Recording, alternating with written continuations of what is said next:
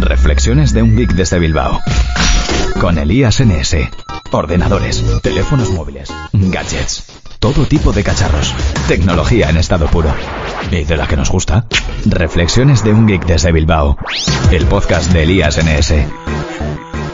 Buenas a todos y bienvenidos a Reflexiones de un geek desde Bilbao. Hoy es martes 10 de febrero y tenemos entre 0 y 3 grados, depende a qué termómetro mires aquí en Bilbao. Así que fresquibilis que tenemos. Bueno, eh, hoy os quiero hablar de mi historia con el auricular manos libres Bluetooth que me compré. Bueno, más que auricular, receptor. Y es que hace un par de días la aplicación TimeHop me avisaba de que había pasado un año ya desde que me lo compré. TimeHop es una aplicación a la que le añades tus redes sociales y tus le das permiso para que lea tus fotos y alguna cosa más, y cada día te va haciendo una especie de efemérides, una especie de recordatorio de, lo que hiciste en años anteriores en ese mismo día, ¿no? Eh, entonces, eh, hace poco, al parecer, me tocó recordar que me gasté 60 euros en, en este aparatito. Y es que yo siempre me ha gustado, desde que tengo más o menos smartphone, tener manos libres. Siempre he tenido, en varias ocasiones, he tenido el típico manos libres para las llamadas. ¿Qué pasa? Que al final no lo tenía puesto nunca, no lo tenía cargado y no lo utilizaba.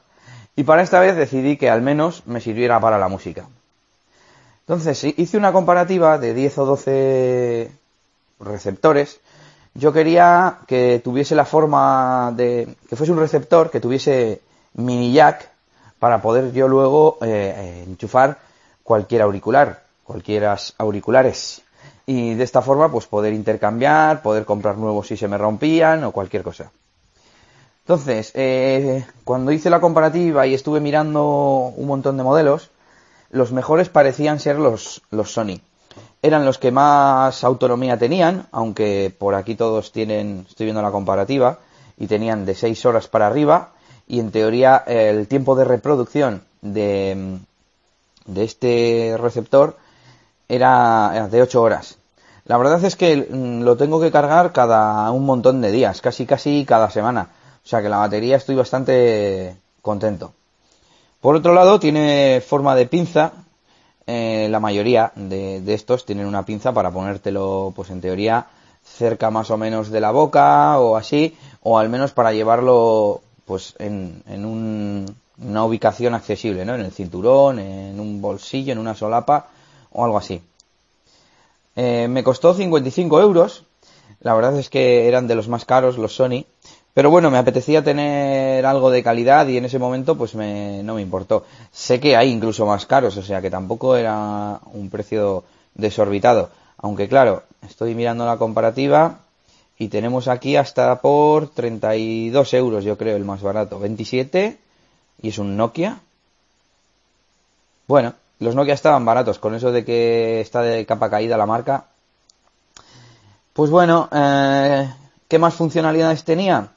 había alguno, solo uno, que tenía alerta de desconexión. En plan por si te roban el, el teléfono, enterarte porque se te, te da un aviso eh, sonoro, pero yo si tengo los cascos puestos eh, voy a estar escuchando algo, por lo menos la mayoría de las veces, entonces lo vi algo ridículo. Más funciones que estuve comparando, pues eh, la mayoría tienen las típicas funciones de pausa, reproducción, volumen, anterior, siguiente, encender y apagar. Hay alguno que no tiene encender y apagar, que se enciende, no sé, o al menos no, no venía en las especificaciones. Había otro que no tenía los botones de anterior y siguiente, cosa que no entendí, era un HTC.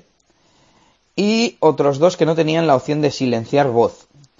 La verdad es que eh, no sé cómo se hace, porque una de las cosas que no estoy utilizando demasiado es las llamadas, el, mm, coger y hacer las llamadas, hablar, vamos, a través del, de este receptor. Bueno, más funcionalidades. Había alguno que tenía altavoz incorporado, como el modelo superior al que yo cogí, que es más pequeño y más moderno y más guay todo. Eh, luego, en teoría, tiene notificaciones de Android e incluso te las lee por los auriculares, pero no sé si es problema de compatibilidad, pero yo no he conseguido echarlo, echarlo a andar. También se supone, bueno, también hay algunos, este se supone que no lo tiene, que te permite lanzar comandos de voz. Eh, luego comentaré un tema sobre esto. ¿Qué más? Eh, los tiempos de espera, eh, la batería en espera, aquí es donde destacaba bastante, porque la mayoría tienen 100, 120, 160, 300 y, este tenía 400 horas en espera, según las especificaciones. Eso son un montón de días, ¿no? Por lo menos medio mes. Y, y, bueno, en general estoy contento porque si no lo utilizo la verdad es que parece que la batería no baja. Eh, tiene una pantallita de 128 píxeles por 36 píxeles en color azul, en un en monocromo. Y no es resistente ni al agua ni al sudor, que es otra de las cosas que, estuve mirando. Y solo alguno eh, tenía resistencia, sobre todo al sudor, pues algunos eh, que eran más deportivas. Había un Jabra que tiene una gama de, accesorios deportivos y la verdad es que estaban bastante bien. Estuve tentado de coger uno de esos. Bueno, ¿qué más? Eh, nada, poco más. Que tiene el tipo de carga, que en este caso es micro USB, lo que me viene muy bien para cargarlo a través de, del cargador que tenemos todos en casa, el cargador del móvil. Tiene radio FM, que no, no lo necesitaba, pero dije, bueno, ya que estamos, es el que más me gusta por, por marca, por funcionalidades y por batería, pues, pues si trae radio, mejor. Eh, no sé si lo he usado una vez, simplemente por, por hacer la, la prueba, ¿no? La, coña de voy a ver cómo se oye la radio, etcétera, etcétera. Y tiene NFC. Tiene NFC para el tema del emparejamiento, que ya he dicho alguna vez, que me parece un poco, no ridículo, pero bueno, que el Bluetooth lo, emparejas en principio una vez o si lo emparejas, lo emparejas cada mucho tiempo y no se tarda en emparejar un dispositivo Bluetooth. Que se hace con NFC, si tu móvil tiene NFC, pues bien, pues mejor, pero no me parece un requisito. Además, yo en mi móvil no tengo NFC, así que... Bueno, pues ese es el aparato, se llama Sony SBH50, supongo que viene de Sony Bluetooth Headset 50, y bueno, la verdad es que hay cosas que, no he utilizado demasiado. He intentado forzarme a utilizar la parte de... La parte de, si lo diré. La parte de voz, de, llamadas, vamos. Y no soy capaz, porque por más que me esfuerzo, eh, lo que me pasa es que se me olvida, me, los, me quito los auriculares y cuando voy a coger pues lo tengo con el Bluetooth conectado y el Bluetooth lo tengo por ahí, o en la chamarra, o en, en un cajón, o en la mesa por ahí tirado, y cojo y ¿qué pasa? ¿Qué pasa? Y encima no me doy cuenta de que, de que lo que pasa es que lo tengo en el Bluetooth. Entonces, eh, de, las, de cada 10 llamadas que me hacían, uno me pillaban con el puesto y nueve me pillaban con el quitado. Y con lo cual no me solía dar cuenta, eh, era un Cristo hasta que me daba cuenta, le tienes que cambiar de Bluetooth a, teléfono. Y, y bueno, pues la verdad es que eso no era muy funcional. Bueno, y otra cosa importante, que muchas de las veces que lo estaba utilizando y lo tenía puesto, pues igual lo llevo, eh, llevo lo que es el receptor Bluetooth, que es el que tiene el micrófono, igual lo llevo en, en el bolsillo de la cazadora normalmente, o en el bolsillo del pantalón. Eh, total, que no me servía de mucho porque tenía que cogerlo y ponérmelo cerca o sujetarlo con la mano eh, lo ideal sería que los propios eh, cables, los propios auriculares, tuviesen el micrófono, como tienen los típicos manos libres como los AirPods. Y, bueno, pues por esa razón no lo estoy utilizando. Para la música me va muy bien. Eh, tiene los controles que se conectan perfectamente con el teléfono, así que en cuanto a eso no tengo ningún problema. El volumen está bien, eh, suena bastante alto. Y, y ¿qué tiene más así especial? Que se conecta con dos dispositivos. Puedes tenerlo conectado con dos dispositivos. Aunque he de decir que me está dando algún problema. Porque mm, cuando dejas un dispositivo como secundario, tienes que poner uno como... Tú lo puedes tener conectado a dos, ¿no? Eh, emparejado a dos, a dos dispositivos. En mi caso, al, al MacBook y al, y al teléfono, al smartphone. Mm, y, lo que pasa es que cuando pones, eh, tienes los dos conectados, puedes elegir que, esté conectado a uno, al otro o a los dos, teniendo al MacBook como primario o a los dos teniendo al smartphone como, como primario, vamos.